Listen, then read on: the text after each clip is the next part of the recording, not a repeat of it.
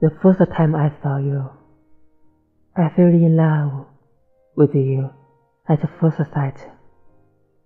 I asked others about your preferences and wanted to know you, even if we had no fate.